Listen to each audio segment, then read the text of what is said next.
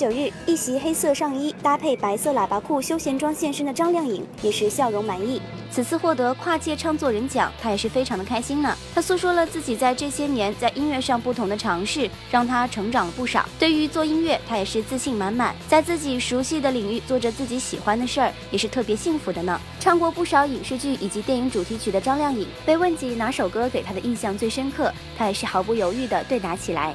嗯。比如说今天今天在现场唱的第一首歌叫《顺流而下》，这首歌跟我之前的风格都特别不一样。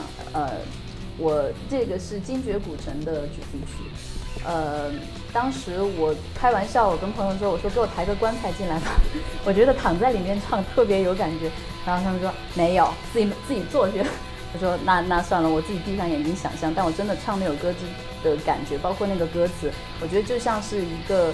已经离开人世的人，然后再跟活着的人在讲他活着时候的一个经验的分享，而那那种感觉，所以我唱的时候，我就想想象自己是一具尸体，最好玩。家喻户晓的才女欧阳娜娜，不仅人美声甜，而且是个大提琴家哟。出演过众多不同角色的她，生活中也是个可爱的小女孩。小小年纪的她，拥有万千宠爱的她，也是特别的惹人喜爱。最近由她出演的热映电影《蜜果》，也让大家认识了一个不一样的欧阳娜娜。面对记者犀利的问题，她也是对答如流，毫不怯场。嗯，我觉得票房部分可能不是演员或是我们能去控制，或是能去呃调整啊，或是要那么在意的。其实更在乎的是口碑的部分。